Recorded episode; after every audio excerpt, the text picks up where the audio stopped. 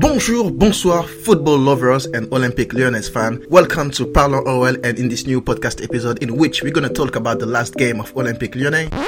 Oh, attendez, attendez, qu'est-ce qu'il y a? Voilà, en anglais, mon gars. Eh ouais, eh ouais. Eh, je suis bilingue, moi, vous croyez quoi? Ah, vous avez entendu l'accent new-yorkais? Eh ben oui, je l'avais jamais fait en anglais, l'introduction. Mais, allez, depuis le début que je vous dis, il y a du talent dans Parlons OL, vous voulez pas m'écouter. Voilà, maintenant, la, preuve est là. Mais oui, mais ne m'enviez pas, ne soyez pas jaloux. Apprenez, apprenez l'ingala, apprenez l'anglais, tout. Arrêtez de... Hein? Eh ben, qu'est-ce que je peux faire? Rien à faire si vous parlez uniquement français, moi, si... Ou si vous parlez des langues que personne ne calcule. Oh bon, on va redescendre un petit peu, hein? Je, je vais me calmer. Désolé, je suis un petit peu heureux, je suis content aujourd'hui parce qu'on a réussi à battre Montpellier chez eux. En toute honnêteté, avant le match, j'avais peur. C'est toujours très compliqué de jouer Montpellier. D'ailleurs, quand j'ai regardé un petit peu l'historique, sans compter le match de dimanche, sur les dix dernières rencontres, on les avait battus uniquement deux fois. C'était vraiment un déplacement périlleux. J'avais les autres cocos qui tremblaient avant le match. Non, donc très soulagé de cette victoire. On va en parler un petit peu durant cet épisode. Et enfin, je vous donnerai mes tops et mes flops lyonnais.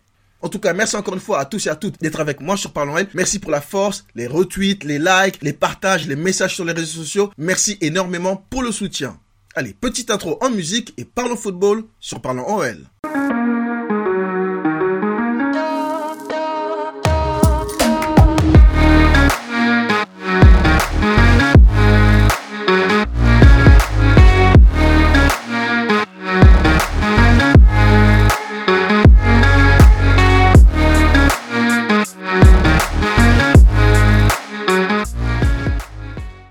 N'est pas coutume, on va commencer ce débriefing avec ce qui était la composition de l'Olympique lyonnais pour ce match. On a donc évolué en 4-2-3-1 avec Anthony Lopez dans les buts, arrière droit Malo Gusto, dans l'axe Deneyer Boateng et arrière gauche Emerson. Milieu récupérateur, Bruno Guimaraes et Cacré. Milieu offensif, Paqueta, Awar et Toko.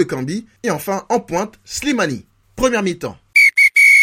L'Olympique lyonnais a fait un début de match assez sérieux et très appliqué. On a montré une maîtrise technique assez évidente durant les 10 premières minutes. On a été inquiété entre la 10 et la 15e minute, notamment Lopez a dû faire un super arrêt sur sa ligne et Montpellier a aussi touché la transversale. Mais étonnamment, on n'a pas paniqué, on a continué à avoir la maîtrise du ballon et se procurer quelques occasions. Et à la 17e minute de jeu, l'OL va ouvrir le score par l'intermédiaire de Paqueta sur un super centre de Malogusto. Slimani la reprend de volet, mais sa reprise de volet vient heurter la barre transversale. Paqueta arrive en embuscade et vient placer une tête imparable. 1-0 pour l'OL. Après ce but, j'ai pensé que l'OL allait baisser un petit peu le pied, mais pas du tout, pas du tout. On a continué à se procurer des occasions, pas énormes, hein, mais, mais on a quand même réussi à gérer tranquillement le score jusqu'à la mi-temps. Été assez étonné du peu d'envie et de rythme de Montpellier. Euh, je m'attendais à aller voir un petit peu nous, nous rentrer dans l'art, prendre un peu plus d'initiative et tout, mais non, ça n'a pas été le cas. Tactiquement, on était très bien en place, on les a pas laissés développer leur jeu. On a été très compact au milieu, un petit peu trop d'espace sur le côté gauche d'Emerson. À part ça, ils n'ont pas réussi à montrer grand chose, mais en grande partie grâce à la très bonne première mi-temps de l'Olympique lyonnais. Donc au final, première mi-temps assez tranquillement dominée par l'Olympique lyonnais, très satisfait de la première période des 11 joueurs titulaires sur le terrain. Par contre, on n'a pas beaucoup vu Awa en première mi-temps, ou quasiment pas du tout, hein, je croyais. J'avais l'impression qu'il était invisible, c'était bizarre. Awa, il a dû toucher quoi, 5, 6, enfin honnêtement, je dis, ça comme ça, mais je sais pas exactement le nombre, mais pas beaucoup de ballons, vraiment Awa, assez étrange, mais bon, il n'y avait pour l'instant rien de trop inquiétant. Deuxième mi-temps. Deuxième mi-temps, on est revenu un petit peu sur les mêmes bases. On a continué à montrer beaucoup de maîtrise. Alors bien évidemment, Montpellier a essayé de pousser un petit peu plus. C'est vrai qu'ils ont mieux joué en deuxième mi-temps. Ils ont eu un petit peu plus d'occasions qu'en première mi-temps. Nous, on les a eu les occasions en deuxième mi-temps, mais on n'a pas réussi à marquer ce deuxième but. Mais on a très bien tenu, notamment grâce à un très très bon Gusto qui a fait un match solide. Awar est aussi très bien revenu en deuxième mi-temps, invisible en première, mais en deuxième mi-temps, il a été beaucoup plus présent. Et je l'ai trouvé super intéressant. Moi, le point d'interrogation que je me suis posé, que je me pose encore aujourd'hui, c'est Slimani. Slimani, attaquant de pointe. Je ne suis pas super fan. Je pense que Slimani est un joueur qui devrait jouer en, comme attaquant de soutien, derrière un vrai numéro 9, derrière un vrai finisseur, parce que Slimani à la finition, c'est pas trop ça. Et surtout son jeu, dos au but, en appui, déviation en une touche, etc. Voilà, il a ce genre de profil et il est excellent en jouant comme ça. Mais malheureusement, lorsqu'il est seul en pointe, ben cette façon de jouer n'aide pas trop parce qu'il y, a personne derrière qui suit. Normalement, il est censé ouvrir un petit peu les espaces pour les ailiers. Mais Toko Kambi, il aime plutôt être excentré sur son côté gauche. C'est vrai que parfois il revient dans l'axe, mais de lui-même. Lui, il percute sur son côté gauche et des fois il revient sur son côté droit pour frapper, mais il ne profite pas énormément des appels et du travail de Slimani. Paqueta un petit peu plus, mais pas assez. Voilà, Slimani il a quand même eu un match assez compliqué, même s'il y a beaucoup de bonnes intentions, on voit qu'il se donne à fond, il court, il court, mais, mais il manque souvent ce petit plus qui fait que, voilà, hein, moyen, moyen, moyen. À noter une très bonne fin de match d'Anthony Lopez qui va faire deux ou trois arrêts déterminants. C'était un Anthony Lopez des grands soirs comme on l'aime.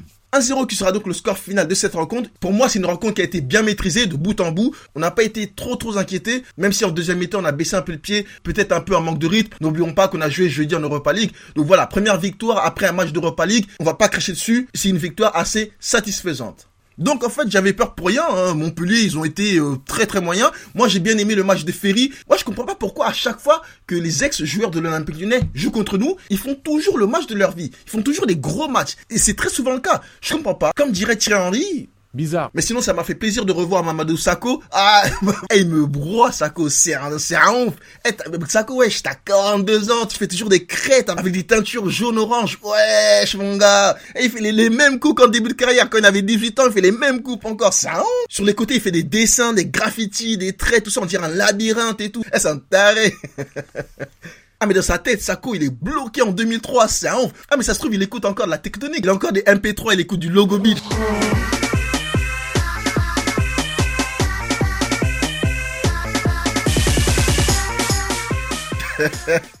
ah, une dégaine de 2003, voire même des années 90. Vous vous rappelez à l'époque euh, Dennis Rodman, l'ancien basketteur avec des piercings partout. Il faisait toujours des coupes mystiques là, des teintures euh, roses, orange, tatouages partout. On dirait un sataniste là. Ouais non, c'est euh, lui aussi là, Dennis Rodman. Mais bon, bref, très belle victoire 2-1. Bravo à l'Olympique lyonnais. Allez, on va passer au top et au flop lyonnais et je vais commencer par les flops. Premier flop, Toko Ekambi. Toko Ekambi sur son côté gauche, un peu trop brouillon. Il n'a pas vraiment réussi à faire la différence.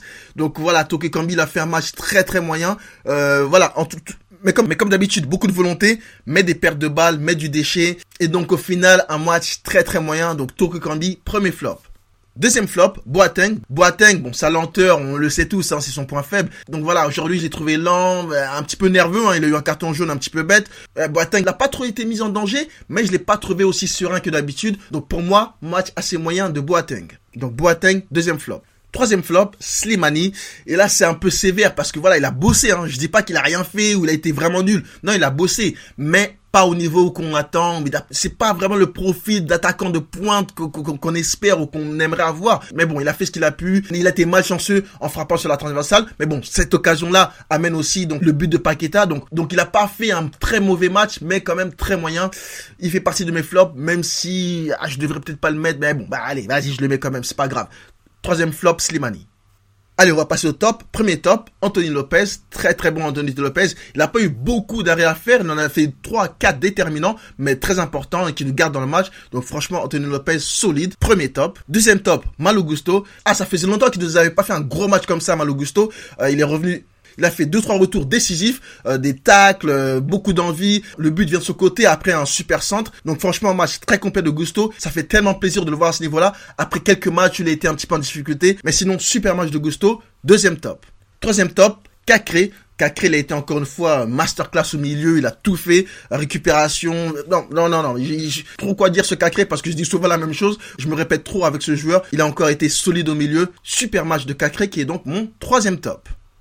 Et ça sera donc le mot de la fin pour cet épisode. Merci à tous et à toutes de l'avoir écouté. N'oubliez pas de suivre Parlons Well. Continuez, n'hésitez pas à continuer à liker, à partager, à en parler avec vos amis, supporters de l'OL ou simples fans de football. Ça me motive à fond de voir les abonnés en plus. Surtout, surtout, n'hésitez pas. Je suis aussi sur Twitter et sur Instagram. Cherchez juste Toguro86 Podcast et vous allez me trouver. Merci à toutes et à tous et je vous retrouve très bientôt pour le prochain débriefing de l'OL. Ciao, ciao les goals. Ciao, ciao les fans de football.